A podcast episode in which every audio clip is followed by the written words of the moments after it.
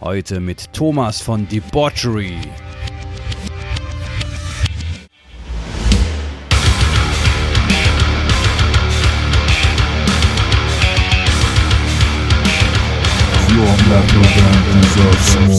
Ja, also das Kunstding steht komplett für sich. Ich weiß auch nicht, ob ich es für mich mache. Das, das muss ja einfach sein. Das muss ja aus mir raus. Also das ist ja alles drin. Der platzt ja sonst der Kopf, wenn du es nicht. Also du musst es so schnell wie möglich immer rausbringen, weil es ist ja so viel und es sammelt sich an. Das geht ja auch nonstop. Also der Film geht ja nonstop ab.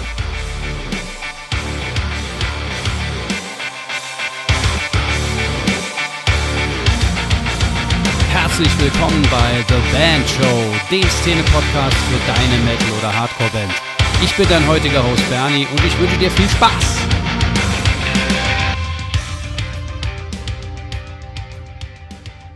Hallo ihr Lieben und herzlich willkommen zu einer weiteren Folge von The Band Show.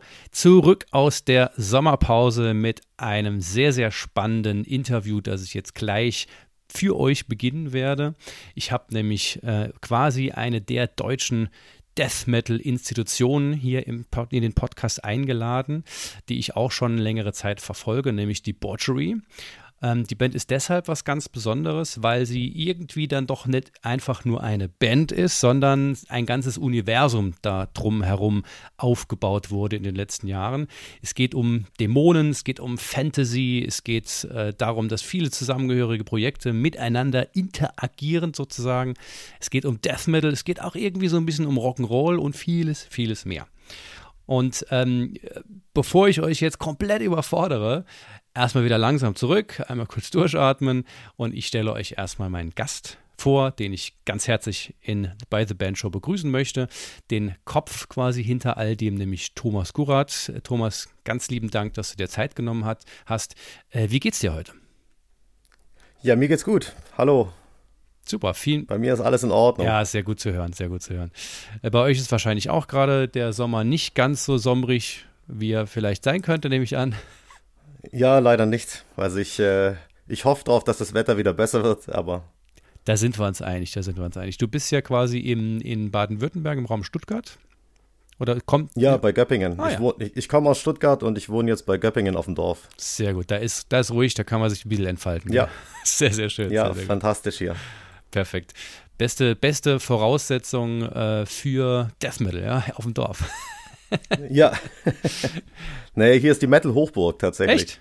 Also um Göppingen, ja. Da ist doch in Donsdorf ist Nuclear Ach, Blast, echt, das ist in der Nähe. Atomic Fire. Ah, cool. In Göppingen ist äh, in Göppingen direkt das Metal Blade.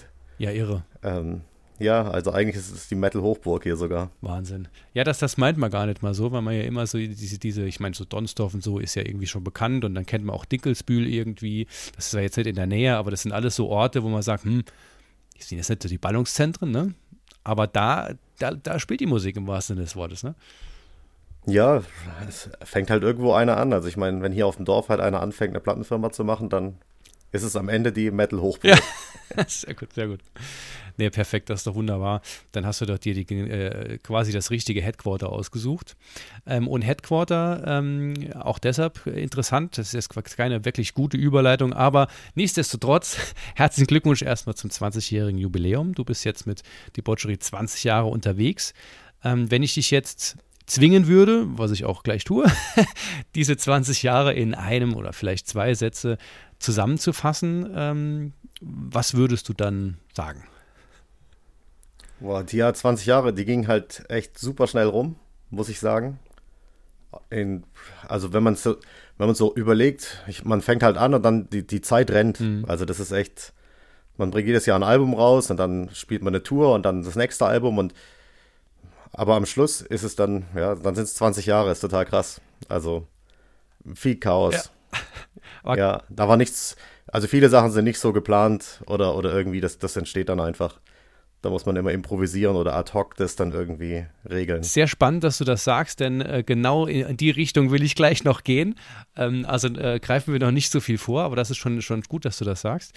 Ähm, ich glaube, glaube auch, also wenn man viel macht und ich meine, du hast ja sehr, sehr viel gemacht in den letzten 20 Jahren, dann geht das auch dann doch nochmal ein bisschen flotter äh, vorbei, als wenn man sagt, ach komm, jetzt nächstes Jahr mache ich mal irgendwie lege ich mich auf die Couch und mache mal nichts, ne? sondern du bist ja schon sehr, sehr aktiv. Ich wird jetzt, weiß nicht, ob man sich als Workaholic bezeichnen kann, aber ähm, du bist einer derjenigen, die schon ein bisschen ordentlich Gas geben, kann man sagen. Ne?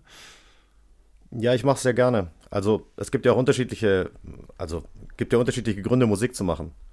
Und für mich ist der Grund, also ich wollte immer CDs machen mhm. und wirklich Musik, also für mich ist der, die Metal-Musik steht im Vordergrund. Also die Konzerte sind nur Beiwerk, ah, ja. um die, um die Sachen dann irgendwie unter die Leute zu bringen. Aber für mich ist das, das Kernprodukt ist immer, oder warum ich das überhaupt mache, ist die CD. Das ist super, und, super spannend, ja. Ja, deswegen mache ich ja auch jedes Jahr eine CD.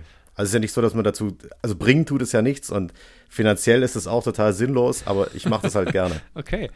Ja, krass, das ja. ist ja schon ein Stück weit auch anders als bei anderen Bands, die sagen, ich will, ich will eben auf die Bühne und um auf die Bühne kommen zu können, brauche ich halt regelmäßig neues Material und dann mache ich halt was, ja. Also bei dir ist es quasi genau umgekehrt. Du willst halt einfach ja. nonstop deine Kunst schaffen, ne? Ja, genau, nonstop. Sehr, sehr ich, Ich mache es eigentlich auch nonstop. Also ich mache eigentlich immer, immer neue Musik und immer neue Sachen. Ja, krass. Also eigentlich nonstop, jeden Tag. Gibt es entweder Musik oder Bilder oder, oder Story.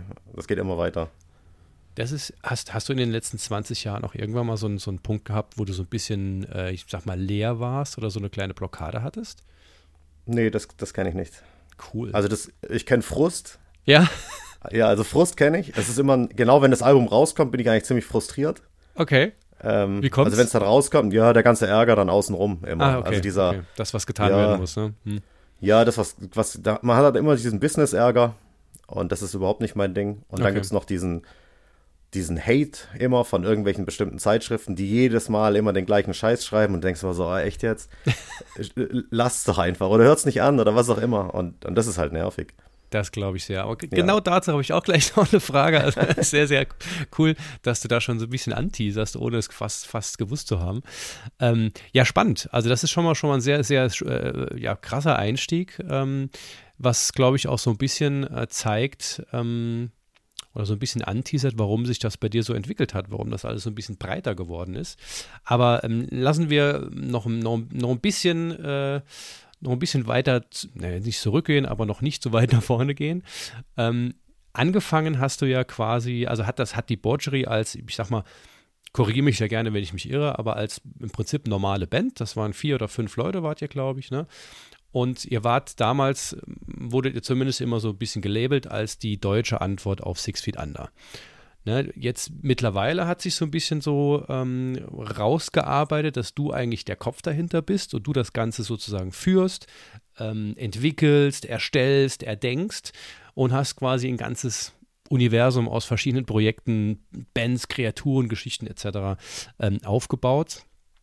Und ähm, ich muss ganz ehrlich sagen, ohne mich ernsthaft damit beschäftigt zu haben, was ich jetzt so ein bisschen gemacht habe eben als Vorbereitung, habe ich mir schon immer mal gedacht, okay, holy shit, ähm, das ist äh, so ein bisschen das Chaos, was du eben angesprochen hast, das ist ganz schön viel. Was, also gibt es jetzt hier dies und dann gibt es jetzt das. Äh, wie kommt denn das jetzt eigentlich alles zusammen? Also wie, du hast eben schon gesagt, manche Dinge passieren einfach so. War das alles so geplant, das so aufzubauen? Oder, oder hast du, ist irgendwie das peu à peu einfach so passiert und hast gesagt, okay, wenn das jetzt ist, oh, dann könnten wir auch das und das machen. Ja, ist alles so Stück für Stück passiert. Also die, die erste CD habe ich auch schon alleine aufgenommen. Mhm. Also ich hatte keine Band, als ich die erste CD gemacht habe. Ah ja, okay, okay. Ja, ich habe mir danach eine Band zusammengesucht. Ja. Das hat leider so nicht geklappt, wie ich mir das vorgestellt habe. Ich wollte einfach, ich wollte Rhythmusgitarre spielen. Okay. Ich wollte auch nicht Sänger sein, das okay. war nie geplant. Ich dachte, ich spiele halt irgendwo Rhythmusgitarre Aha. und suche mir eine Band, habe aber keine gefunden. Dann habe ich eine eigene Band gemacht und habe versucht, Leute zu finden, aber es hat halt nicht geklappt. Aber ich wollte dann trotzdem eine CD machen, weil das war ja das, was ich machen wollte. Mm. Und dann habe ich eben die erste CD gemacht. Und dann hat sich das so Stück für Stück ergeben, dass es äh, Leute gibt, die da mitmachen für die Live-Konzerte. Mhm. Ich denke, dass bei den Musikern, die bei mir mitspielen, auch ein anderer Ansporn ist. Also sie wollen eher live spielen und nicht so im Studio oder so. Das ist nicht. Verstehe, deshalb passt das Ding. sehr gut als Symbiose, dass du sagst, okay, ja. ich bringe quasi die Musik rein und euch brauche ich, um das halt dann äh, ja, genau. aufzuführen äh, ja. und dann hat jeder was davon sozusagen. Ja, genau. Ja, krass, wir finden cool. dann so zusammen. Aha. Und die, die einzelnen Bestandteile sind, sind einfach, ich wollte immer Heavy Metal machen, hm. von Anfang an. Also es war für mich völlig klar, ich, ich wollte nie was anderes machen als Heavy Metal. Und, und so, ja, also oder so, so eine Mischung aus Rock und Heavy Metal, könnte man sagen. Für mich war es Heavy Metal, das. Aber, naja, meine Stimme war halt am Anfang, ich habe ja keinen Sänger gefunden, also habe ich halt das gemacht, was ich konnte. Und dann kam die Death Metal-Stimme. Ja. Und als ich dann die anderen Stimmen gelernt habe, wollte ich das andere ja nicht aufgeben. Mhm. Und so Verstehen. ist es dann entstanden. Und dann machst du die, meine erste Hardrock-CD war eine reine Hardrock-CD. Da gab es auch keine Bonus-CD und nichts. Mhm. Aber dann haben schon Leute gefragt, so, ja, schade. Und da ist mir auch selber aufgefallen, ja, eigentlich, es ist ja voll blöd, weil die Debauchery-Stimme, das, das finden Leute cool. Und ich mag die selber auch. Und dann biete ich die CD gar nicht so an. Und dann ist die erste CD entstanden als Doppel-CD.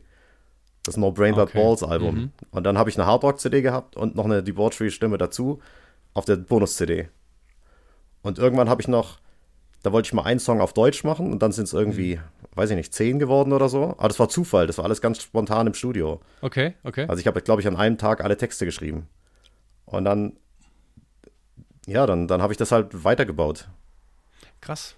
Ja, also man, man, wenn man sich das von außen so anschaut, dann, ähm, und wir kommen auch gleich noch zu, zu inhaltlichem, textlichen etc. Gerüst, ähm, äh, hat man ja schon so ein bisschen das Gefühl, dass, dass, dass das alles so, ja, keine Ahnung, irgendwie so, ich will nicht sagen von langer Hand geplant, aber schon so ein gewisses Ding, ah, okay, ich baue mir jetzt ein großes Universum auf und da gibt es dies und das. Aber total spannend, dass du sagst, dass sich das eigentlich einfach so entwickelt hat und dann doch den, den, ähm, den, den, äh, ich sag mal den, den, den Anfangspunkt in deiner Leidenschaft zum ganz platt gesagt Heavy Metal hat und sich das dann gibt ja viele Leute, die ähm, Heavy Metal Fans sind, dann aber irgendwie zu Beginn halt nicht so irgendwie singen können, wie, wie sie das eigentlich gerne ma machen würden und dann halt über die härtere Schiene reinkommen. Also das kennt man ja sehr, sehr oft tatsächlich. Und deshalb finde ich es auch total spannend, weil du hast ja schon, also in deiner Death Metal Stimme, das war ja nicht un, ähm, äh, ähm, quasi, ihr wurdet ja nicht, nicht äh, ähm, quasi un, nicht unzurecht, das ist kein Deutsch, nicht zu Unrecht, das war, was ich sagen wollte, nicht zu Unrecht als, ähm, als deutsches Six Feet Under ähm, äh, so ein bisschen bezeichnet. Das hatte einmal damit zu tun, dass ihr sehr groovig äh, wart und auch immer noch seid, aber dass eben auch deine Stimme ähm, schon äh, an Chris Barnes durchaus ran, rankam, was ja, also ich sehe das als großes Lob, weil du ja schon mit deiner Stimme schon sehr, sehr viel machen konntest und auch in, in äh, insbesondere in Anfang der Nullerjahre, äh, finde ich, keinen wirklich, niemand wirklich in Deutschland so singen konnte. Und deshalb so spannend, dass du sagst, das war eigentlich gar nicht so mein Ding, sondern das habe ich halt gemacht, ne, weil hat halt geklappt. Ja, es, man muss halt rumprobieren. Ich habe halt rumprobiert, was ich, was ich kann. Ja. Und viele Sachen, die ich machen wollte, haben halt erstmal nicht geklappt. Mhm. Da habe ich halt das gemacht und ja, ich hatte halt das Glück, eine böse Stimme zu haben.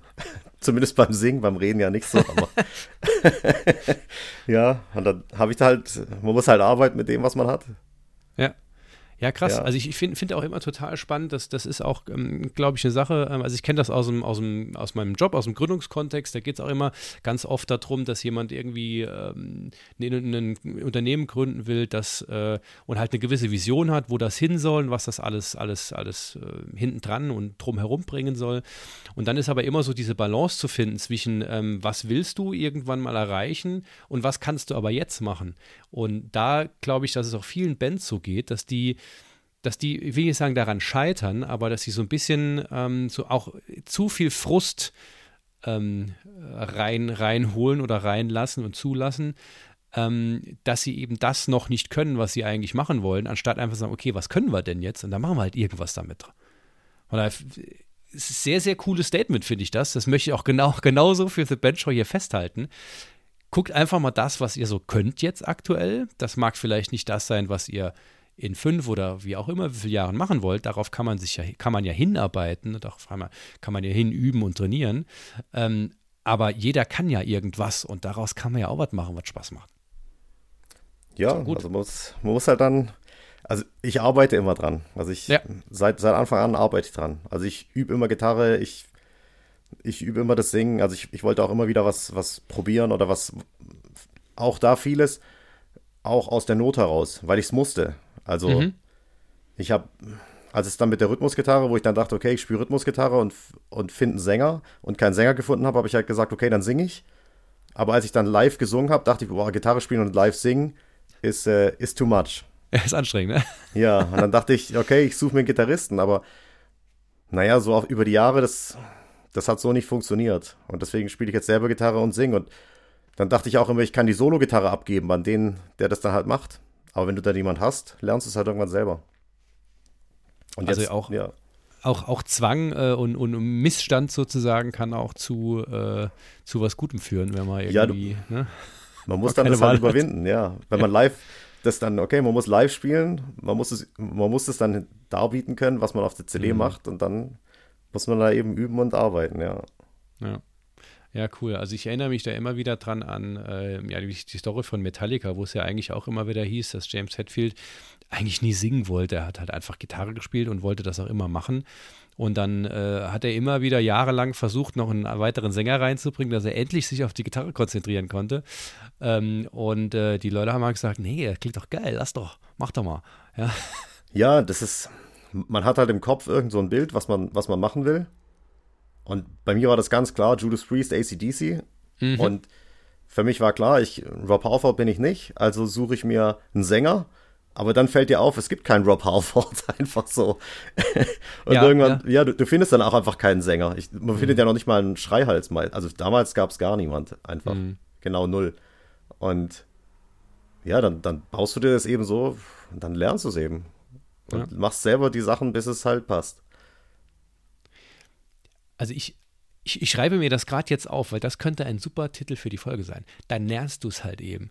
Das, ich ich finde ich find das super, super cool, weil das, das zeigt nochmal, ähm, dass man im Prinzip, wenn man, wenn man wirklich hinter was steht und eine gewisse Leidenschaft eben auch hat, dass man es sich auch dass man einfach es, es tun kann und sollte, dass man halt eben nicht unbedingt immer nur dieses, was, was habe ich dieses eine Ziel und das muss ich unbedingt auf dem straighten Weg erreichen. Man erreicht es ja gegebenenfalls oder im Best Case äh, auch, auch, nur halt kann es ganz viele Umwege geben und die, denen gegenüber muss man halt offen sein. Ja, also man, ich meine, der Vorteil ist, dass ich jetzt was ganz Eigenes gemacht habe. Hm. Also das, so wie ich es mache, macht es keiner und und der Sound ist auch eigenständig. Also es gibt eigentlich keine Band mehr, die so klingt, wie das, was ich mache. Weil wenn du jetzt sagst, okay, hätte alles genau so geklappt, wie ich mir das am Anfang vorgestellt hätte, dann wäre ich wahrscheinlich irgendwie die x-te Metalband, die genau gleich klingen will wie, mhm. wie Judas Priest und, und dann und dann irgendwie wieder so eine schlechte Kopie oder so. Denn vielleicht wird es dich dann äh, auch in dem Sinne gar nicht, gar nicht mehr als, als, als Musikschaffender geben, weil das ja. halt irgendwann dann nicht mehr funktioniert hätte, ne? Ja, deswegen so ist wahrscheinlich schon besser. Jetzt ist es halt was Eigenes. Ja, also das, was auf dem Weg passiert, prägt ja dann auch alles, was sozusagen hinten rauskommt, ne? Ja, also ich. Oder im Best Case vorne rauskommt. ja, ich, also ich bin so ganz zufrieden jetzt. Das ist echt. Jetzt kann ich eigentlich machen, was ich will. Den ganzen Metal-Kram. Mhm. Also ich, durch das breite Spektrum, ich kann ja irgendwie von Black Metal bis, bis Hard Rock alles mhm. irgendwie solche Songs machen, wie ich Bock habe. Und alles quasi dann aber doch zusammenhängt in einem Universum, sodass du eben nicht die no Notwendigkeit hast, irgendwie, keine Ahnung, sechs, sieben parallele Bands laufen zu haben, die alle irgendwie nichts miteinander zu tun haben, die alle ein eigenes Branding brauchen, die alle hier und da und Leute und hast du nicht gesehen. Ja, das, ähm, das habe ich ja mal ganz kurz versucht, aber das ist, also eine zweite Band zu machen, ist eigentlich ein Ding der Unmöglichkeit. Also ich ja. habe dieses, ich habe Big Ball gemacht mhm. und das habe ich zwei Jahre, glaube ich, gab es das. Und ich habe unfassbar viel Geld damit in den Sand gesetzt, weil. Okay. Ja, ich, ich habe coole Sachen gemacht. Also ich will mich nicht beschweren, das war echt cool. Ich war mit Saxon auf Tour, ich war mit Doro auf Tour, das war echt fett. Aber mhm. ich habe das versucht, eigenständig zu machen. Und ja, dann fängst du halt wieder bei Null an. Also genau bei Null. Und ja. das ist einfach zu krass. Also du kannst nicht nach, nach ein paar Jahren wieder bei Null starten mit irgendwas und uns gar nicht mit dem anderen verbinden. Und weil mir das weil ich ja eh kaum, also Musiker finden war immer schwierig und näher zwei Bands und da hast du ja doppelt die Probleme. Also du musst ja dann für zwei Bands die Musiker suchen. Mhm, und es war dann mhm. doch ganz oft so, dass der Schlagzeuger, der Bock hatte, bei der einen Band mitzuspielen, auch bei der anderen Band mitgespielt hat. Mhm, mh. Und ja, dann, dann macht es eigentlich auch keinen Sinn. Das war dann nur so nach, weil ich dachte, das muss man so, so auseinanderklamüsern. Aber dann ist mir eigentlich aufgefallen, ne, eigentlich, ich werfe alles zusammen. Das macht sonst keiner, das mache ich einfach. Ja, ähm, also das heißt, äh, ne, noch, noch mal kurz, kurz äh, will ich sagen, ein Fazit. So, so weit sind wir noch nicht für das Fazit, aber ähm, du wolltest einfach ganz viele verschiedene Sachen machen und hast sie jetzt alle zusammengebracht, so dass es eben auch möglich ist, es zu machen, äh, ohne parallel ganz viele verschiedene eigenständige Bands laufen zu lassen. Und hast dir dadurch quasi so, oder was heißt dadurch, aber ähm, um das Ganze eben möglich zu machen, dieses Universum, äh, das ich, ich nenne es jetzt einfach mal Universum auf, aufgebaut. Ähm, was ich so spannend finde, ist an diesem Universum ist eben die äh, große Frage, wie zum Geier kommuniziere ich das? also das hat sich, hat sich ja entwickelt, hast du gesagt, ne? Und irgendwann ist mal an so einem Punkt, wo man sagt, okay, jetzt haben wir da so und so viele Aspekte miteinander und ähm, okay, in welche Richtung gehe ich jetzt, dass die Leute verstehen, was da gerade passiert? Also wie ist das, wie ist, hat sich das entwickelt? Ja, das ist ein schwieriger Punkt. ähm, ich habe den, hab den Vorteil, dass es, dass es andere Sachen gibt, die also in anderen Bereichen, die auch solche Universen bauen aus verschiedenen Sachen. Also zum Beispiel Warhammer, da gibt es ja Warhammer, Warhammer 40.000, ja. es gibt Horus Heresy. Es gehört alles irgendwie miteinander zusammen und sind verschiedene Sachen, aber es ist alles in einem Universum. Oder so wie bei Marvel und das Marvel Cinematic Universe, das kennt halt irgendwie inzwischen jeder. Mhm. Und sowas das ist hilft ja auch natürlich. maximal kompliziert. Ja, es ist halt eine Geschichte oder alles halt ein Universum, aber verschiedene, verschiedene Typen, die da drin mitspielen. Und so ist es bei mir auch. Und ich habe ja einmal mein, mein Fantasy-Universum, wo ich die Geschichten halt baue. Also das ist ja wirklich ein reines Fantasy-Universum. Mhm. Und die, die einzelnen Monster, die nachher als, als Metal-Band drin sind, sind auch eine Fantasy-Figur in meinem Fantasy-Universum. Und bei der Musik sind es halt, ich habe halt diese drei verschiedenen ich sag mal, Arten zu singen. Mhm. Einmal mehr so Heavy Metal, einmal auf Deutsch und einmal die, die Monsterstimme. Ja. Und ich versuche das eben immer alles, also ich versuche eigentlich jeden Song in allen Varianten oder alles irgendwie anzubieten. Inzwischen hat es auch für jede Stimme irgendwie, Leute fragen dann, wenn es dann einen, wenn es einen Song nicht auf Deutsch gibt, dann fragen ein paar Leute immer, ja, warum gibt es denn nicht auf Deutsch? Das Deutsche finde ich das Beste. Das andere ist cool, aber das Deutsche ist das Beste. Und dann ein anderer sagt wieder, hey, die Heavy Metal Stimme, geil. Mhm. Mit dem Death Metal Zeug kann ich nichts anfangen, aber die Heavy Metal Stimme cool. Gibt's den und der verstehe, Song verstehe. Ja, also wenn man den gleichen Song hat und also auf verschiedene Arten singt, klingt der auch ganz anders. Also er hat eine ganz andere Atmosphäre oder so. Mm, mm, mm. Ich meine, ja. die, die bösartigen Kritiker sagen natürlich, das ist alles scheiße. Alles drei. Aber was, ja, das ist halt so. Ah, die, die, die, die Frage ist halt, ähm, who cares? Ja, ja also, für die mache ich es ja nicht. Ich wollte gerade sagen, man macht es ja nicht für die Leute, die es scheiße finden, sondern für die ja. Leute, die es gut finden. Ja. Oder, und in erster Linie erstmal für dich, wie du ja am Anfang gesagt hast. Das ist ja, ist ja eigentlich der, ich würde fast schon sagen, wenn, wenn es um Kunst geht, der einzige, der einzig richtige Weg, dass man es erstmal für sich macht und so etwas macht, womit man sich selber ausdrücken kann, was man selbst gut findet, wo man sagt, okay, das habe ich jetzt geschaffen, da fühle ich mich wohl mit, da bin ich drin, ja, da fühle ich mich auch, ähm, ja, zugehörig, das ist ein Teil von mir. Und dann ist es natürlich wunder, wundervoll, wenn es Leute gut finden. Aber ähm, ich würde fast sagen, ähm, dass das rein vom Kunstschaffen her ja eigentlich nicht das, das Ziel ist, sondern man will ja etwas für sich machen erstmal. Ja, also das Kunstding steht komplett für sich. Ich weiß auch nicht, ob ich es für mich mache. Das, das muss ja einfach sein. Es muss ja aus mhm. mir raus. Also das ist ja alles drin, der platzt ja sonst der Kopf, wenn du es nicht. verstehe. Also du musst es so schnell wie möglich immer rausbringen, weil es ist ja Aha. so viel und es sammelt sich ja an. Das geht ja auch nonstop. Also der Film geht ja nonstop ab. Das, das heißt, es ist auch so eine, eine, gewisse Not, eine, eine, gewisse Notwendigkeit für dich auch irgendwie, dass ja, ich, das eben. Also ich glaube ja. nicht, dass man als, also als Künstler hat man eigentlich keine Wahl, weil das Zeug ist ja da. Ja, also verstehe. Okay. Man, okay. man muss es ja unbedingt rausbringen und damit man dann befreit ist davon und es aus dem Kopf draußen hat. Und dann kommt schon wieder das nächste nach.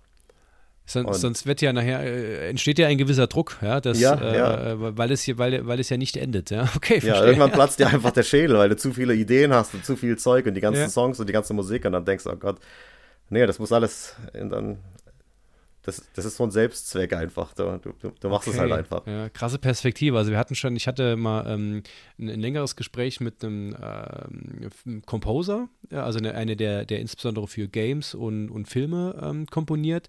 Der hat auch gesagt, er muss jeden Tag komponieren, weil das halt sein Job ist. Er hat gar keine Wahl.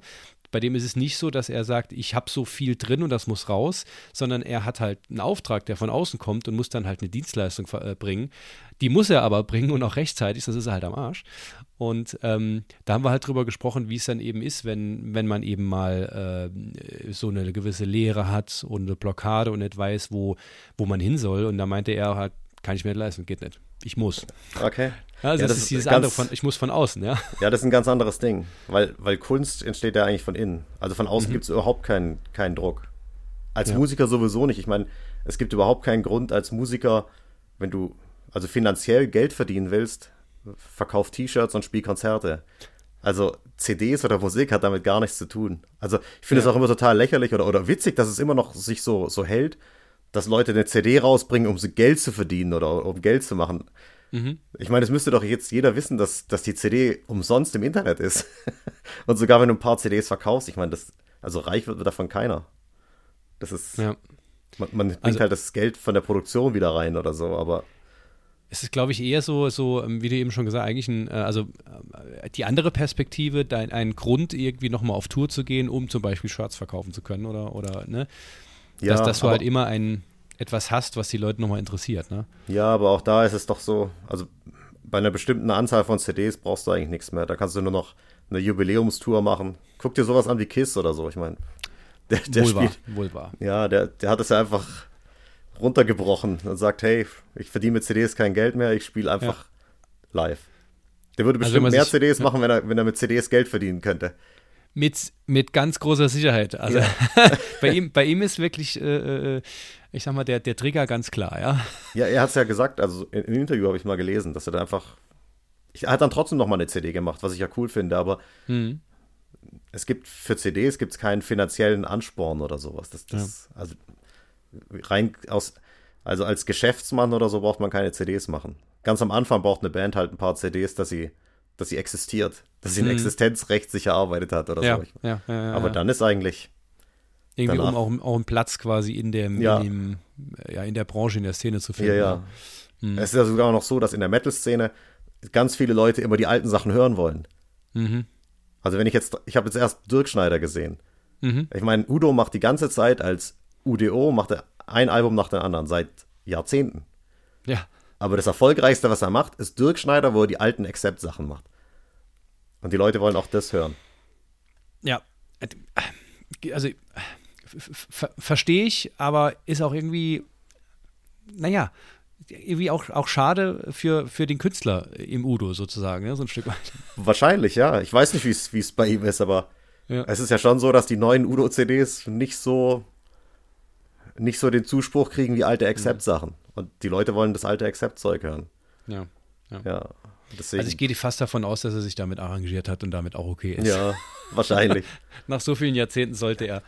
Der macht das wahrscheinlich auch immer noch, weil er halt Bock hat. Ja. Also ich kann mir nicht vorstellen, dass er eine CD macht, weil er Geld verdienen muss oder so. Das hm, hm. Also ich glaube, bei, äh, ähm, bei deinen Konzerten wird es wahrscheinlich auch ähm, äh, böse Zwischenrufe geben, wenn du sowas wie Blood for the Blood God nicht spielen würdest, oder? Weiß, ja, wir spielen ihn halt immer. Ja, das war noch nie passiert, okay. ähm, ich habe ein paar alte Songs rausgeschmissen. Mhm. Also ich spiele nicht mehr. Ich versuche schon immer, also ich will wirklich immer aktuell sein eigentlich. Also ja. ich spiele jetzt zum 20-Jahre-Jubiläum packe ich ein paar alte Songs wieder aus. Mhm. Wegen dem Jubiläum halt. Mhm. Aber normalerweise ist von der neuen CD immer ganz viel dabei. Also ich okay. spiele eigentlich immer, immer das aktuelle Album, weiß ich nicht, fünf Songs vom aktuellen Album oder so und oder bei Monster Metal haben wir sogar noch mehr neue Songs gespielt. Mhm.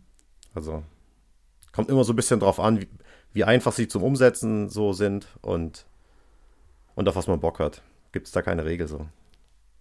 Ich, ich meine, eine Live-Show wird ja dann auch, auch wirklich gut für das Publikum, wenn, wenn die Band Bock drauf hat und wenn die Spaß dran hat. Und dann ja. hat das natürlich schon einen Einfluss, welche Songs man spielt. Ne? Ja, also ich könnte jetzt nicht immer noch diesen alten, also irgendwas von, wenn ich jetzt von 2004 oder so immer noch die ganzen, nur das spielen würde und nichts mm. von dem, mhm. nee, das, mm. ich will schon das Aktuelle spielen, dass ich auch selber Bock habe. Also. Ja, ich meine, es, es, es, kam ja aus dir raus, ja. Von daher, das, das hat ja auch schon, schon einen, einen Grund, warum, warum das rauskam, dann soll es ja irgendwie noch mehr raus, ne? Ja, ich finde, die, die, neuen Songs sind auch besser als die alten Songs. Also das. Das ist einfach. Bin da schon besser geworden. Deswegen spiele ich halt mhm. lieber die neuen Sachen als irgendwelche uralt Sachen. Ja, klar, verständlich, klar. Aber Blood for the Blood God ist immer dabei, ja. Ja, das, ich äh, glaube, das, das, das ging auch genau wie, wie andere Bands halt ihre, ihre quasi Hits, ihre Gassenhauer spielen. Ähm, kommst du da einfach nicht drum rum, ne? Ja, ich hab's nicht, also vielleicht wäre es irgendwann mal ein Versuch wert. ja, haben wir mal drauf ankommen lassen, mal Ja. gucken, was passiert, ja. Ähm, wenn wir gerade noch, noch von von Kiss diese kleine, ähm, äh, diesen kleinen Randwitz möchte ich noch, möchte ich noch machen. Ähm, wenn du jetzt ja äh, quasi 20 Jahre hinter dir hast, dann wäre es ja jetzt äh, langsam Zeit für die Farewell-Tour, die dann die nächsten 20 Jahre geht. okay, also das konnte ich mir jetzt nicht verkneifen. Aber gut, ähm, la lass uns mal zum Visuellen kommen. Ähm, du, ähm, wir haben eben schon drüber gesprochen, ähm, dass dieses ja, inhaltliche Universum, also dieses Universum, musikalische Universum kann man sagen, dass das alles irgendwie zusammengehört und ähm, ich habe das richtig äh, verstanden oder habe ich es richtig verstanden, dass du mit, also einmal ist Debauchery ist die so quasi der, die, die Hauptband, dann gibt es Balgarot, dann gibt es Bloodgott, mittlerweile auch Blutgott. Und das sind dann entsprechend die Versionen, wo du sagst, okay, das sind die Umsetzungen äh, in Form Heavy Metal, äh, Rock'n'Roll und, und Deutsch. Das heißt, die Botchery-Songs werden dann nochmal mit einer anderen Stimme ähm, über diese sozusagen Kanäle, über diese Kreaturen, kann man ja fast schon sagen, ähm, dann umgesetzt. Habe ich das so richtig verstanden? Fast. Die, äh, also Blutgott ist der, der Überbegriff. Das ist jetzt neu. Ich mache jetzt nur noch unter Blutgott weiter. Ah, okay, okay, Ja, ja. okay. Ja, ich habe Also das ist der, der, das, das Dach sozusagen. Ja, genau. Blutgott Okay. ist das Dach. Das ist eigentlich. Ursprünglich wollte ich das Trinity of Blood Gods nennen, weil so habe ich es jetzt die letzten Jahre genannt. Aber das ist zu kompliziert. Deswegen ist Blutgott. Blutgott kann sich jeder merken, das ist einfach. Ja. Und das ist ja auch das, es geht ja um Blutgötter. Also das sind die, die Hauptkreaturen in meinem Universum. Mhm. Das sind so böse biomechanische Vampirdrachen mit so dämonischen Fähigkeiten und so. Ja, Und verstehe. da gibt es da gibt's verschiedene. Und die drei mächtigsten sind eben Debauchery, also der Debauchery Blood God, Balgerot und Zetek Drakor Das ist der Blood God der Erde. Und, Okay. Mhm. und der Gott der Tiere. Das, das sind so die drei, drei mächtigsten Typen. Und die, dem Balgerot habe ich den deutschen Gesang zugeordnet. Und Debauchery ist eben diese Monsterstimme. Mhm. Und mit Blood God habe ich Hardrock gemacht und habe jetzt zum allerersten Mal mit, mit Blood God auch diese, diese böseren Heavy Metal Songs noch umgesetzt. Verstehe. Das ist bei dem Respawn in Heavy Metal, das, das ist das Neue. Alles klar, okay. okay. Ja. Dann, dann haben wir da mal so ein bisschen, ich, so ein bisschen Struktur reingebracht jetzt. Ja, also das, das Ziel war, dass ich jeden Song eigentlich in jeder Version anbieten kann und so dreifach CDs machen kann. Alles klar. Das heißt, Dreifach-CDs bedeutet, dass du dann auch im Prinzip, wenn du ein Album äh, komponierst, das auch immer so als Dreifach-CD geplant ist. Ja, geplant. Ich mache halt jeden Song so in verschiedenen Ver- Versionen Mhm. und die, die gut sind, also es klappt nicht immer jeder Song. Und das Deutsche passt zum Beispiel, wenn ich so, so rockigere Sachen mache, also so richtig Hardrock, Okay. gefällt mir das verstehe. Deutsche gar nicht dazu. Das Deutsche ist so böse und so anti-Rock'n'Roll. Mhm. Ja, okay. Deswegen, das, ja, Deutsch ist einfach so eine harte, böse Sprache. Mhm.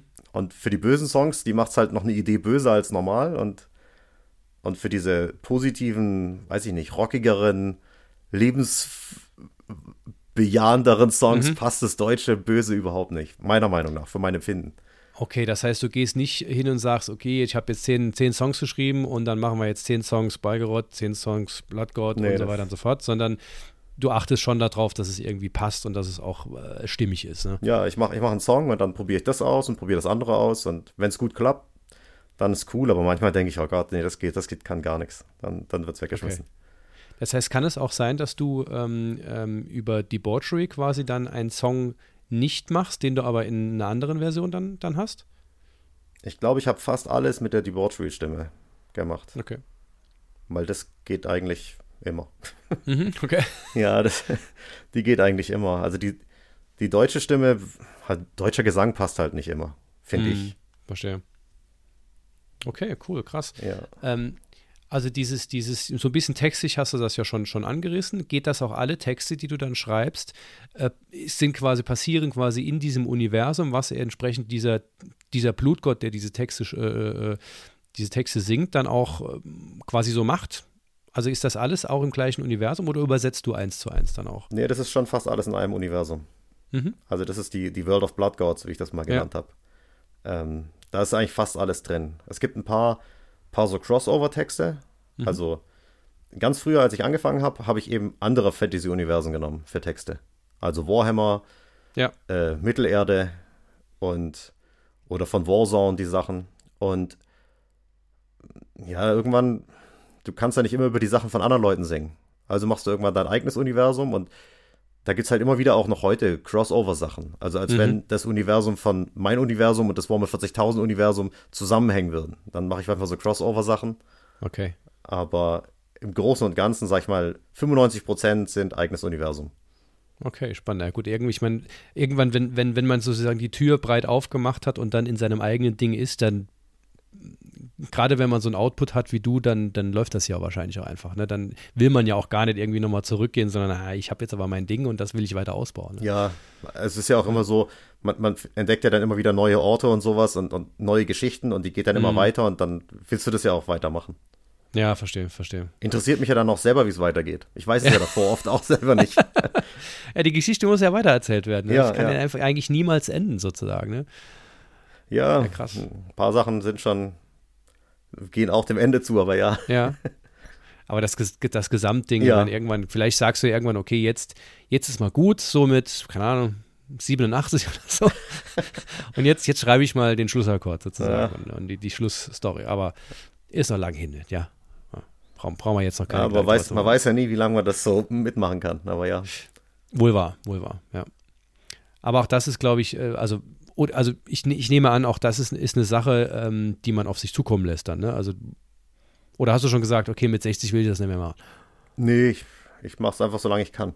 Ja, okay, cool. Solange es jemand interessiert und, und solange Ja, ich körperlich in der Lage bin. Ja, Ja, ja es ist halt immer sehr anstrengend, deswegen weiß ich nicht genau, wie lange das immer so alles geht. glaube ich. Ich meine, du bist ja auch vergleichsweise, wie, wie, wie viel bist du auf Tour im, im Jahr, so ungefähr? Seit Corona oder vor Corona?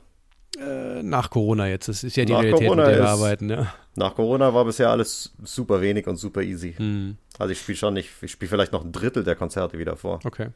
Ja, wenn überhaupt. Ganz Und viele Leute, so ja. Veranstalter und so, die ich kannte, sind einfach weg. Hm. Und ähm, spielst, spielst du eher Touren oder ähm, eher Shows? Ich spiele Shows. Okay. Die so eine letzte zusammenhängende Tour am Stück war, glaube 2013 oder so. Weil okay. ich bin alleine, also ich bin nicht bekannt genug, um montags oder dienstags ein Konzert zu spielen. Verstehe.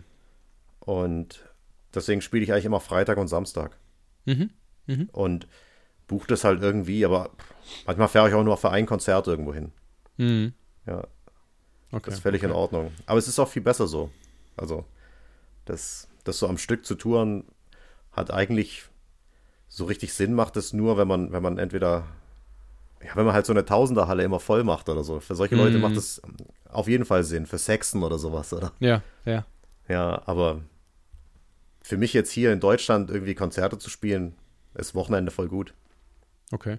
Das heißt, du, für dich ist auch eher der, der Weg, dass du sagst, ich, ich, ich mache eine ähm, eine Debauchery-Show ähm, und äh, will jetzt nicht unbedingt noch ähm, drei, vier Wochen auf Europatour gehen als, keine Ahnung, zweite, dritte von vier oder fünf Bands am, am Abend.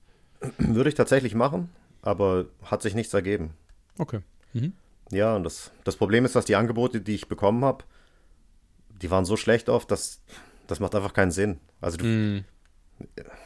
also wenn man jetzt ein Konzert sieht, als man spielt ein Konzert, um Geld zu verdienen, und dann spielst du irgendwie vier Wochen auf Tour und hast am Schluss deutlich weniger Geld, als wenn du nur einfach ein Konzert gespielt hast, dann weiß ich nicht.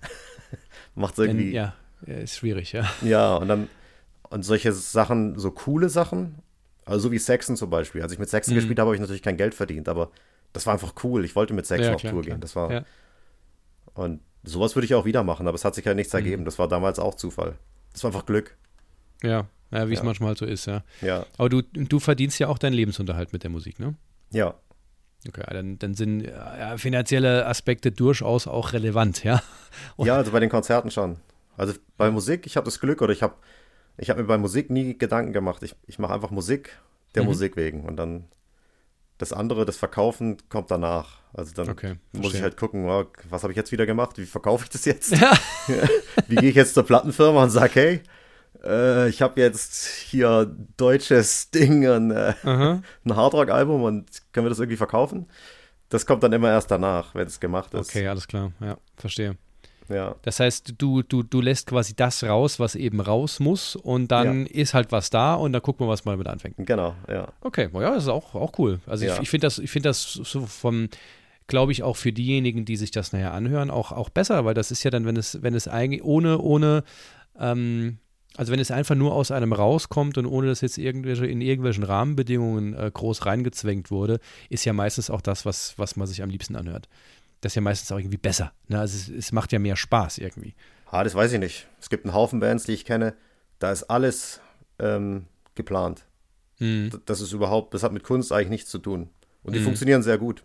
Eigentlich Ja. besser als meine Sachen. Deswegen glaube ich, dass der, ich weiß nicht, ob der Endkonsument, das, man sagt das halt so, aber ich glaube, dass am Ende ist es, wenn das ein gutes Produkt ist, und das ist bei vielen Bands wirklich ein Produkt einfach. Also das sind Leute, die, Mhm. ja, ja. die hören irgendwie irgendwas, aber dann heißt es, dass jetzt wird das gemacht. Und das ist ein Produkt. Und bei mir ist es Kunst. Ist schon ein Unterschied, aber ich, Mhm. ich glaube nicht, dass das, also am Ende, die, die Leute, die es anhören, mögen oft die Produkte mehr als die Kunst. Verstehe, das ist, das ist spannend, ja. Das, das, also das, ja, das, hm. Das müsste man ja fast mal wissenschaftlich begleiten. Ja. Kann ich aber leider nicht. Dumm gelaufen. Aber das, das ist wirklich spannend, weil, ähm, weil na natürlich spricht man auch gerade, wenn man insbesondere mit, mit Underground-Bands etc. spricht, da ist ja oftmals so dieses, ja, wir machen, wir machen äh, besonders tolle Kunst. Das hat ja auch ein gewisses sowas von Selbstverständnis irgendwie mit, mit zu tun. Aber am Ende des Tages sind, ähm, sind ja auch ganz oft diejenigen, von denen du gerade gesprochen hast, die das eben von vornherein ganzheitlich als Produkt sehen und diesen kompletten Prozess schon so ein Stück weit auch als Dienstleistung, wo ein Produkt eben ein, ein Teil davon ist, ähm, dass die ja auch von, von vornherein darauf achten, okay, was, was muss ich tun, dass die Leute das bestmöglich gut finden. Also, dass so viele Leute wie möglich das gut finden. Und dann ist es ja auch, wenn die das gut machen, völlig selbstverständlich, dass dann viele Leute das gut finden, weil sie ja darauf geachtet haben und diesen Prozess darauf angepasst haben, dass es Leute Ja. gut finden.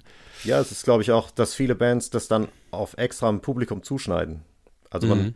es gibt ja so bestimmte Metals, also die Metal-Szene ist ja sehr fragmentiert und jeder, also in jedem Teilbereich sind ja die Bands auch oft sehr gleich und ähnlich. Und das, glaube ich, ist dem geschuldet, weil, weil man eben die erfolgreichen Bands, die machen eben alles genau so, die ziehen sich so an wie die anderen Bands, die erfolgreich sind. Die, bei mir ist eben gar nicht so. Deswegen gehöre ich auch Mhm. nirgends dazu. Das, Ja. Ich, ich gehöre nicht zur Death Metal-Szene, ich gehöre nicht zur Power Metal-Szene, ich, ich gehöre einfach zu gar nichts dazu. Bin ganz Du hast ja alleine. ein Stück Das- weit dein, dein eigenes Universum halt eben geschaffen. Ne? ja, aber der Nachteil ist natürlich, du, du gehörst halt nirgends dazu. Das heißt, wenn man es. Also, kannst es nirgendwo mitschwimmen oder Genau, mithalten. ne? ja. Man muss quasi immer dein eigenes Pferd finden, auch Ja, draufsteigen und ja. dann die Ja, Richtung weil- auch selbst finden. Ja. Weil beim, ich weiß noch früher bei der Pagan Tour konnte ich nicht mitspielen. Ja? Wenn es eine Pagan Mhm. Tour gab, da war zwar das Publikum, die es gut fanden, aber ich durfte, weil der, weil die ganzen Business-Leute dahinter haben gesagt, nee, da machst du ja keinen Pagan, kannst nicht mitspielen, musst über Wikinger singen. Ah, Okay, verstehe. Ja. Ja, ja, ja. Ja, kein Trinkhorn gut, und klar. so, dann bist du raus, ja. Konnte ich nicht mitspielen. Ja. Und jetzt ist es halt bei anderen Sachen. Dann, dann gab es irgendwelche, da gibt es ja dann immer so Thrash-Metal-Touren oder so, da kannst du Mhm. auch nicht mitspielen. Hast die falschen Turnschuhe an oder. Ja, Sehr schön gesagt, ja. Ja, das ist halt. Im Hintergrund sind immer viele so, so Business-Leute und so, die, Mhm.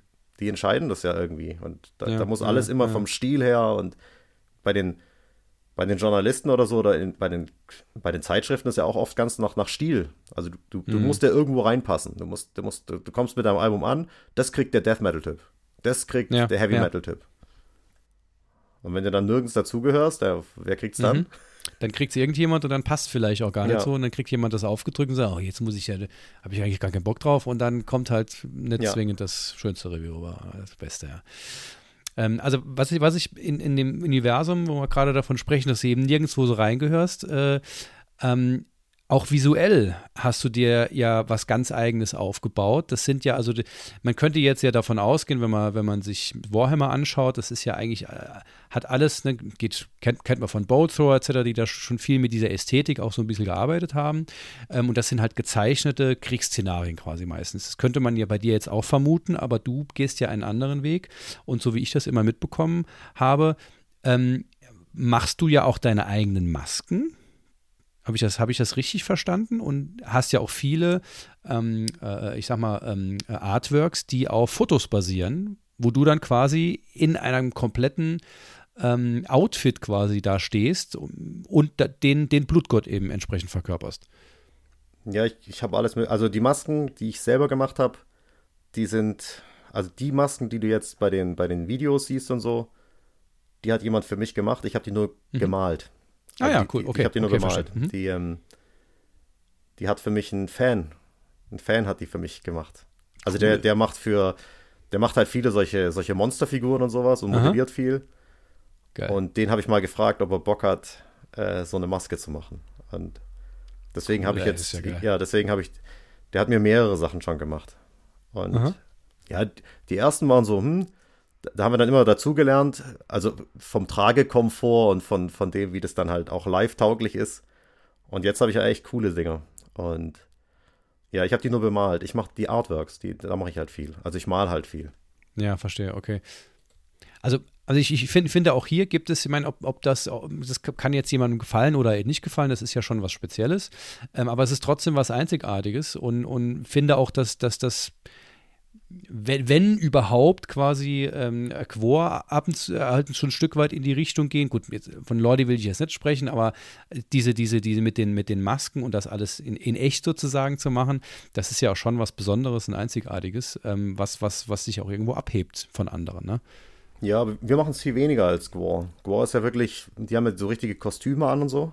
Mhm. Und wir sind eigentlich schon immer noch eine, eine ziemlich schlichte Rock'n'Roll-Band. So, ja. also mit, mit schwarzen Klamotten und wir haben eben Teil vom Konzert, haben wir Masken auf und haben halt ah, Make-up. okay, ein Teil, okay. Ja, ja, mhm. ein Teil mit Masken und, und haben Make-up drauf und sowas. Aber das ist okay, also mich, das sind auch viele Sachen für mich. Also man kann sich halt super dahinter verstecken. Mhm. Also hinter Make-up kann man sich gut verstecken und hinter Masken noch besser. Also ja. da ist man nicht so, so ausgeliefert. Ja. Verstehe, verstehe. Dann, dann kann, ja. man, kann man auch mal äh, auch einfach mal ein, ein paar Songs ähm, nicht unbedingt nur böse gucken und Grimassen schneiden, sondern kann einfach mal ein bisschen die Gesichtsmuskeln ausruhen. Ne? Ja, geht ja nicht, ich muss ja singen. ja, okay, verdammt, verdammt. Ja, ja. Aber zumindest die anderen dann, ne? Ja, die anderen schon. okay. Das heißt, live ist es auch so, dass, ähm, dass du ähm, wenn, wenn du quasi einen Song von zum Beispiel Balgeroth oder sowas äh, dann, dann singst, dass du entsprechend in diese Rolle dann auch schlüpfst und, und die Maske anziehst? Oder? Ähm, nee. Wir okay. hatten es, als wir, als wir die Bargero-Tour mal gespielt haben, da war das so. Ja. Ah, okay. Mhm. Aber jetzt, okay. jetzt mit dem, also seit, seit diesem, seit dem ersten Blutgott-Konzert jetzt, mhm. war alles durcheinander. Da gibt es keinen, okay. ja, da ist live, live ist einfach alles, alles durcheinander. Ja. Also ich, ich würde auch fast behaupten, dass äh, den Leuten diese, diese sehr klare Trennung, Struktur und sowas, dass du sagst, okay, ich ziehe jetzt die Maske auf, dann bin ich der Ballgeroten, dann ziehe ich die Maske aus, so und so. Das ist denen ja eigentlich scheißegal, die wollen einfach nur entertained werden. Ja, so ist es. Na, also wenn denen das gefällt, was auf der Bühne passiert, dann ist das egal, warum das passiert, dann ist es einfach cool. ja, ich, also ich glaube, ich habe mir auch, als ich das so, so klar versucht habe zu trennen, habe ich mir selber keinen Gefallen getan. Mhm. Also das, das ist ja auch schon anstrengend dann, ja. Ja, es war, es war halt wegen dem, also die ganze Planung nach außen war halt sehr anstrengend. Weil du hast dann mhm. eine Bloodgod-Tour und dann will einer nur die Wortspiel dazwischen haben bei einem Ding, dann musst du so ein Sternchen machen und dann spielst du dann und, und da habe ich keinen Bock mehr drauf. Deswegen gibt es jetzt nur noch ja. Blutgott. Mhm. Und für die, für die, die Fans, die CD-Käufer, die, die da richtig Bock drauf haben, sich rein zu versetzen, für die ist immer noch alles so wie davor. Die ja. haben dann ihre verschiedenen Sachen. Aber so für die Leute, die ganz oberflächlich nur dran vorbeischrammen, ist es halt Blutgott und der macht halt irgendwas. Fantasy Metal. und das war's, ja. ja, okay, verstehe.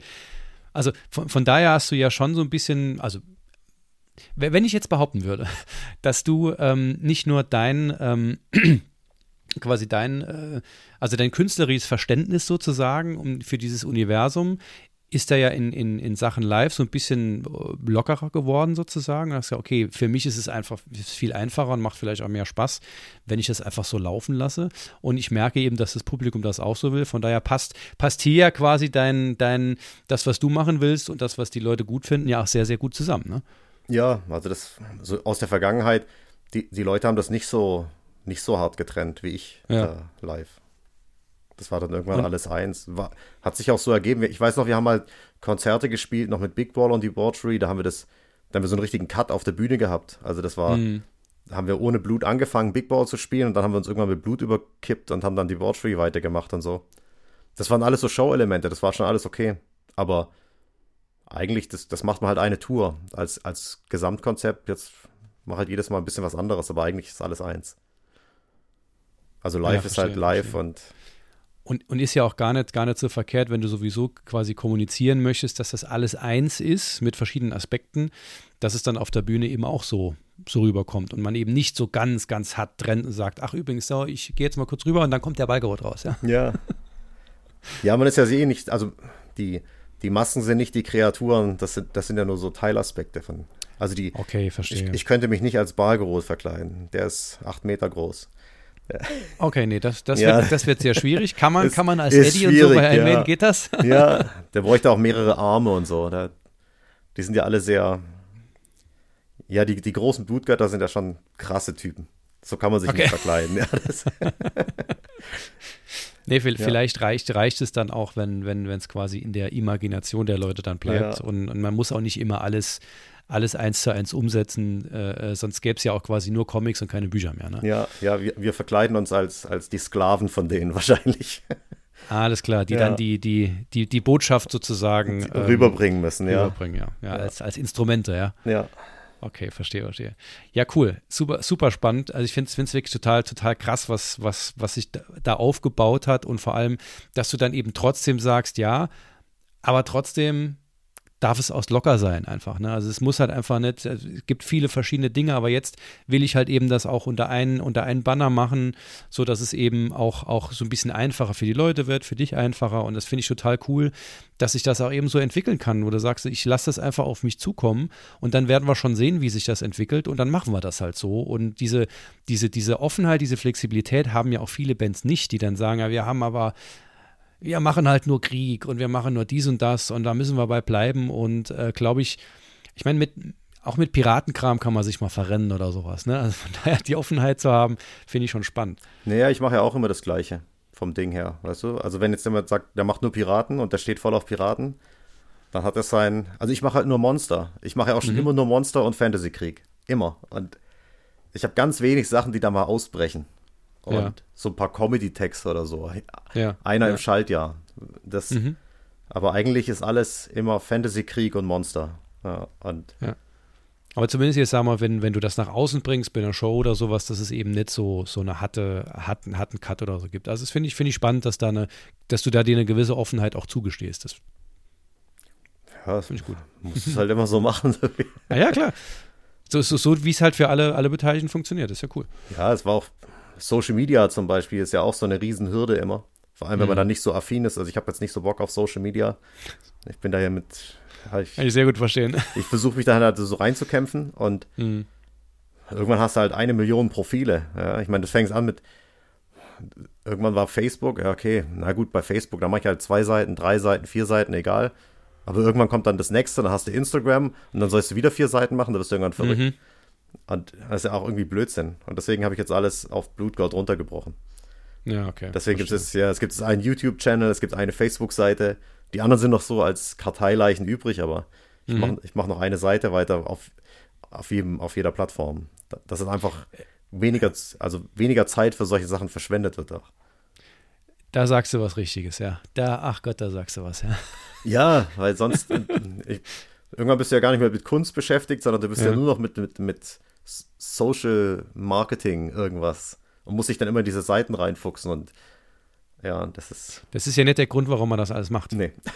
Es ist eine Not Notwendigkeit, Notwendigkeit, irgendwo, ja. aber halt, aber halt in, in, in gewissen Maßen, da war auch im Podcast schon so oft drüber gesprochen, dass man sich da ja auch völlig verrennen kann und sich im Prinzip auch kaputt machen kann, wenn man das eben dann irgendwann, wenn man will, kann man ja auch quasi 12, 16 Stunden am Tag nichts anderes machen, als sich in Social Media reinzufuchsen. Ja, lässig. Also du, aber, aber, wen, aber wem hilft das? Ja, ja nee, das, also, ja, das macht einen ja fertig. Also. Richtig. Ja. ja. Da sind wir uns einig. Gut, lass uns ähm, langsam so ein bisschen die, die, die Kurve kriegen. Ein Thema möchte ich ganz gerne noch, noch ansprechen. Ähm, du hast es schon ganz am Anfang schon so ein bisschen angeteasert. Ähm, wie kommt dieses ganze Universum bei deinen Fans an? Also haben die, gab es Rückmeldungen, dass sie sagen, dass sie das irgendwie total geil finden, dass das so umfangreich ist? Oder gab es vielleicht auch Rückmeldungen, dass sie sagen, oh, okay, was, was, was macht der Neue da jetzt? Was ist das jetzt? Wie kommt das zusammen? Oder wie, wie ist da so die Rezeption? Die meisten finden es, glaube ich, also von den, von den Fans finden das gut. Mhm. Ähm, es gibt ein paar, paar Negativ-Dinger von, von so alten Debauchery-Fans manchmal, die sich wünschen würden, dass nur Debauchery gibt. Was ich aber nie okay. verstanden habe. Also ich, ich habe den Kritikpunkt nicht verstanden, weil der, also das, was sie wollen, die CD gibt es ja immer. Und also die, ist ja immer da. Und es ja. macht überhaupt keinen Sinn. Also ich, ich wüsste jetzt nicht, was der. Also sie kriegen dann die Debauchery-CD, die mhm. kriegen sie halt in einem Dreifach-CD-Package oder ein Doppel-CD-Package. Mhm. Und wenn ich jetzt die anderen Sachen weglasse, ich meine, letztendlich könntest du selber deine CDs wegschmeißen, wenn du keinen Bock drauf hast. die anderen. Also ich, ich verstehe halt dann den Kritikpunkt gar nicht. Der, der erschließt ja. sich mir nicht. Für die ist es dann, weiß ich nicht, kein richtiges Debauchery-Album, weil, weil vorne Blutgott draufsteht und auf der CD dann nur Debauchery oder so. Ich weiß es nicht. Also ich. Ich, ich weiß Kann nicht. ich auch nicht so ganz verstehen. Ne? Deswegen den Kritikpunkt verstehe ich nicht. Die anderen finden es eigentlich gut. Also mhm. die, die Vielseitigkeit finden ja auch viele cool. Also die wissen ja auch, wenn ich jetzt zum Beispiel ein Hardrock-Album mache und ich würde jetzt nur mit der Hardrock-Stimme singen, dann sind die, die meisten würden ja dann die Wortspielstimme vermissen und sagen dann, hey, schade, mhm. dass es nicht dabei ist. Und die mhm. freuen sich eigentlich, dass ich es immer noch weitermache. Also, dass ich, mhm. dass sozusagen jedes Element für sich immer noch da ist und nicht nur, mhm. nicht nur in einem Song oder in einem Refrain mal kurz irgendwo mal kurz aufkommt. Ja, verstehe ich total. Also ich habe auch nie verstanden, warum, warum Leute sich so, so ähm, äh, teilweise so ausrasten, wenn eine Band ein, ein, altes Album neu einspielt. Man, ist ja die Frage, ob, ob, man das gut findet oder nicht. Das Neue, das ist ja, äh, kann ja jeder entscheiden, wie er selbst mag. Aber ich habe immer so ein bisschen das Gefühl, dass sie das, äh, dass die das Gefühl haben, dass das alte Album dadurch irgendwie kaputt gemacht wird. Aber das ist doch immer noch da. Das, ja. Man kann doch jederzeit, also wo ist das Problem? Ja, also das, was schon da ist, ist ja auch da und, und ja. da kann, das nimmt ja keiner mehr weg eigentlich. Ja, von daher, also ja. also das kann ich auch gar nicht verstehen. Also ich, ich biete halt gerne viel an, mhm. weil, ich, weil ich ja die Power dazu habe, das zu machen. Mhm. Und ich mache ja auch jedes Jahr ein Album. Also es ist ja jetzt nicht so, wenn ich jetzt, wenn jetzt jemand mehr meine böse Musik mag, dann muss er eben mal zwei oder so Jahre warten. Aber es, es kommt ja dann mhm. wieder. Also es ist ja nicht so, ich habe ja nicht so eine, es gibt ja so Bands, die haben so ganz Phasen und machen dann nur noch das oder ab, ab irgendeinem bestimmten Punkt machen sie was ganz anderes. Aber das ist ja bei mir nicht so. Ich mache eigentlich alles, was ich früher gemacht habe, auch immer noch. Ich mache halt mhm. nur mehr dazu. Das heißt, du bringst nicht, nicht immer ähm, zu quasi immer nur ein Package raus, sondern du bringst halt immer mal hier und da aus, aus einer entsprechenden Perspektive oder mit einem entsprechenden ähm, äh, Teilprojekt, also ne, ist falsch gesagt, aber du weißt, was ich meine, ja. dann entsprechend was raus und dann kommt halt demnächst, okay, jetzt ist wieder Zeit für, für sozusagen den, den Debauchery-Teil und so weiter und so fort und das wechselt sich so, so ein Stück weiter noch ab. Ja, ich schreibe ja inzwischen die Songs auch so. Also früher habe ich halt alle Songs, die ich in einem Jahr geschrieben habe, habe ich auf eine CD gemacht. Mhm. Das waren rockige Songs, das war Geballer, das war alles. Mhm. Alles auf einer CD. Und inzwischen schreibe ich eben alle Songs, die ich baue, manche bleiben einfach liegen. Also, wenn ich jetzt einen, einen Hardrock-Song habe, dann, dann bleibt er eben liegen bis zu der Hardrock-CD. Mhm. Und den habe ich vielleicht okay. schon fertig aufgenommen und dann kommt aber erst auf die CD, wo es, dass die CDs irgendwie so einen gewissen Stil verfolgen. So von, von Song 1 bis ah, Song 10, klar, dass das alles irgendwie mhm. so in mhm. eine Richtung geht. Mhm. Das ist dann ein bisschen. Aber es ist auch so eine Entwicklung, die einfach passiert ist. Ja, okay, ja. Das, das macht für mich jetzt mehr Sinn, oder ist doch cool. Ja, das mag ich selber. Also ich, mhm. ich mag ja ACDC-CDs, die gehen alle in eine Richtung. Das ist alles ja, ein das Ding. ist sehr stark, ja. Ja, und, und, wenn man. Ja, und so will ich das auch haben. Ich will, will das, wenn man ein Album reinlegt, wenn man jetzt Bock hat auf das deutsche Album, dann ist diese CD einfach in einem Ding. Das ist alles deutsch mhm. und da ist alles alles böse. Und, und, wenn du jetzt Bock auf so eine CD hast, dann legst du die CD rein. Und wenn du Bock auf eine Rock'n'Roll-CD hast, dann legst du eben eine Rock'n'Roll-CD rein. Mhm. Und ich versuche es ja inzwischen auch oft, die, die Titel schon so, dass, dass es klar ist. Also sowas wie Fuck Humanity, da sollte jeder klar sein, dass es kein gute Laune Hardrock-Album ist. Und bei Demons ja. of Rock'n'Roll, da ist, ja, ist halt ein Rock'n'Roll-Album. Das zeigt schon in eine gewisse Richtung, ja. Ja, ja cool. Sehr schön. Äh, Thomas, ähm, ich würde sagen, wir haben fast die Kurve schon gekriegt, sozusagen den Kreis geschlossen. Ähm, erstmal vielen herzlichen Dank für diese, diese sehr, sehr spannende Einsicht. Also ich fand das mega spannend, auch wie du das Ganze angehst. Und ähm, also von daher vielen, vielen herzlichen Dank für diesen, diesen, diesen Einblick. Ja, ja, ja gerne. wir haben Danke in, für die Einladung. Ähm, ja, hat mich sehr gefreut. Wir haben bei ähm, The Band Show ein kleines Spielchen sozusagen ähm, zum, zum Schluss. Ähm, und ich glaube, wir haben die Zeit auch noch unsere zwei Spielchen zu machen. Also es gibt einmal, ähm, haben wir das Sekt oder Selters, das kommen wir gleich noch dazu. Jeder draußen kennt das. Ähm, das kündige ich vorher niemals an, weil das nämlich sonst keinen Spaß macht. Ähm, aber äh, ein weiteres Spielchen gibt es, das heißt Murphy's Law, nämlich zum ähm, Gedenken sozusagen an den Podcast-Gründer Murphy, der 2021 diesen Podcast gegründet hat. Ähm, und bei Murphy's Law geht es immer darum, auch mal zu erzählen, was mal in deiner mittlerweile 20-jährigen Karriere irgendwann mal total schief gelaufen ist. Also was, was fällt dir da ein, wo du sagst, okay, das war nix. Oh, bei mir sind so viele Sachen schief gelaufen. Ich wusste gar nicht, wo ich da anfangen sollte. Fang bei dem, dem also, an, was dir direkt so ins Gesicht oder in, in den Kopf kommt. Ich musste schon. Ja, mein, mein schlimmstes Debakel war wahrscheinlich das Big Ball-Ding.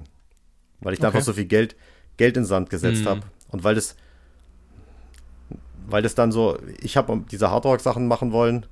Und dann wurde das mir so, hey, du musst es du musst es so nennen und das muss so sein und am besten das sieht so aus und dann war das wie so ein Produkt hm. am Ende. Und okay. das war, glaube ich, mein, mein größtes Desaster. Das war bestimmt, boah, keine Ahnung. Es war auf jeden Fall eine, eine höhere fünfstellige Summe, die ich da in Sand gesetzt wow. habe. Krass. Das war für mich echt scheiße. Aber am Ende des Tages ja eine super wichtige Erkenntnis für dich, ne? dass, dass du das ja trotzdem machen willst, aber eben anders. Ja, okay, dann, dann das. Und da war auch noch unser erstes Konzert war mit, äh, mit Saxon auf Tour. Aha. Das war unser allererstes Big Ball Konzert und wir waren so schlecht. Ich wäre am liebsten im Boden versunken. Das war, so, das war ein Desaster. Ja, wir waren einfach okay. schlecht, weil wir, also ich war auch komplett überfordert mit der Hardrock-Gitarre mhm. auf der Bühne und singen. Und wir waren nicht gut genug vorbereitet und die anderen auch nicht. Mhm. Und wir waren einfach scheiße. Wir waren eine richtige Scheißband. Und dann spielst du mit Saxon, eine der besten Live-Bands überhaupt. Mhm. Und mhm. versagst völlig. Okay.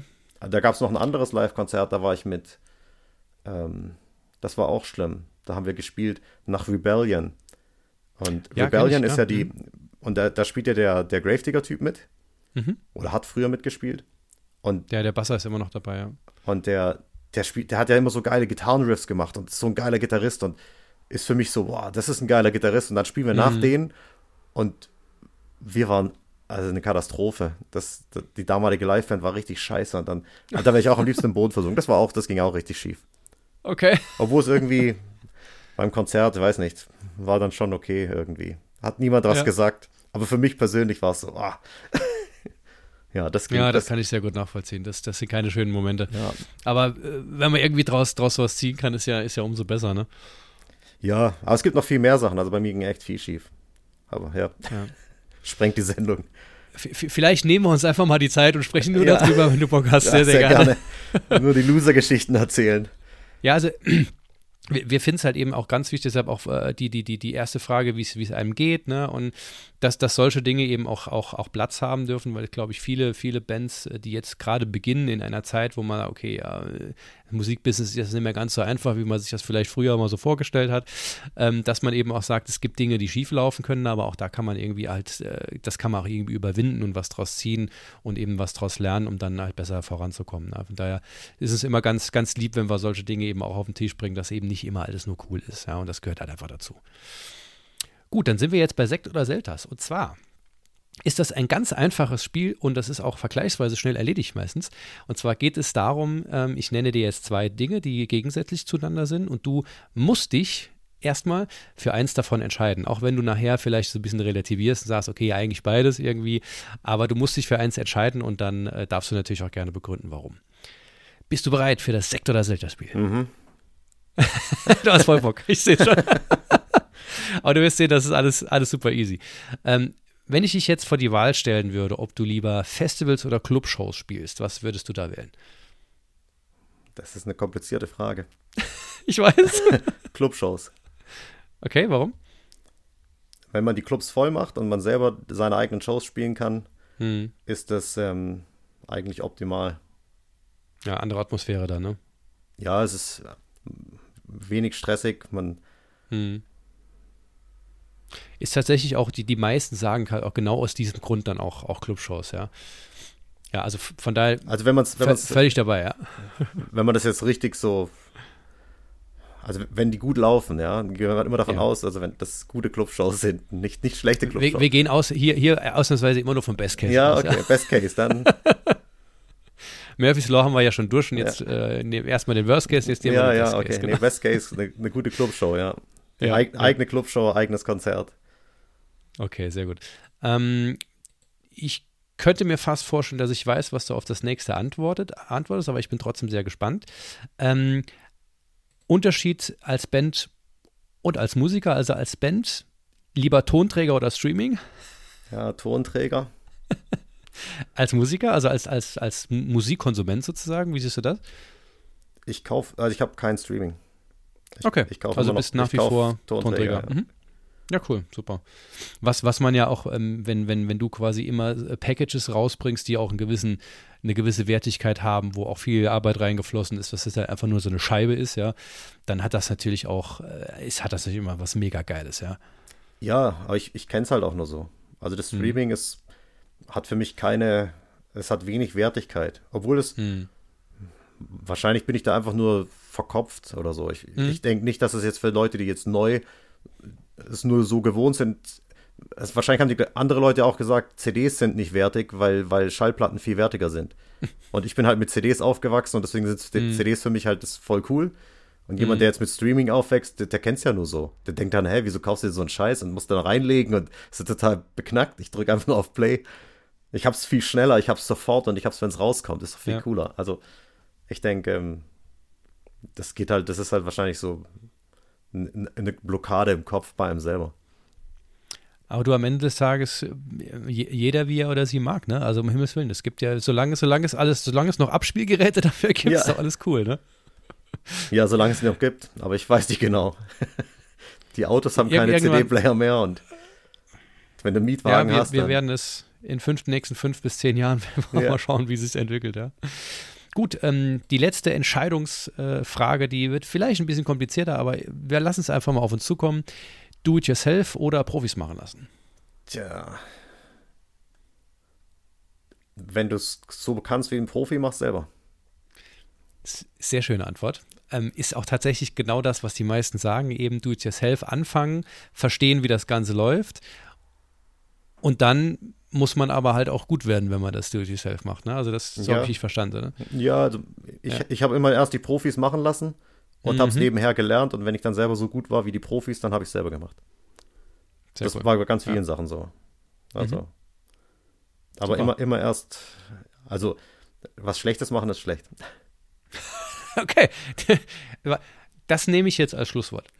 Weil das ist wirklich, was Schlechtes machen ist schlecht. Vielleicht sogar ist das sogar der Titel der Folge auch. Warum nicht? Ja, Hashtag, was Schlechtes machen ist schlecht. Nee, aber äh, ist, ist ja eine, valide Aussage. Ja, super. Thomas, vielen, vielen herzlichen Dank. Ja, ich habe Ähm, danken. Hat mir sehr viel Spaß gemacht. Ähm, ich freue mich, weiter in das Universum einsteigen zu können. Äh, ich werde mir jetzt äh, noch, noch, mich noch mal ein bisschen tiefer eingraben, ja.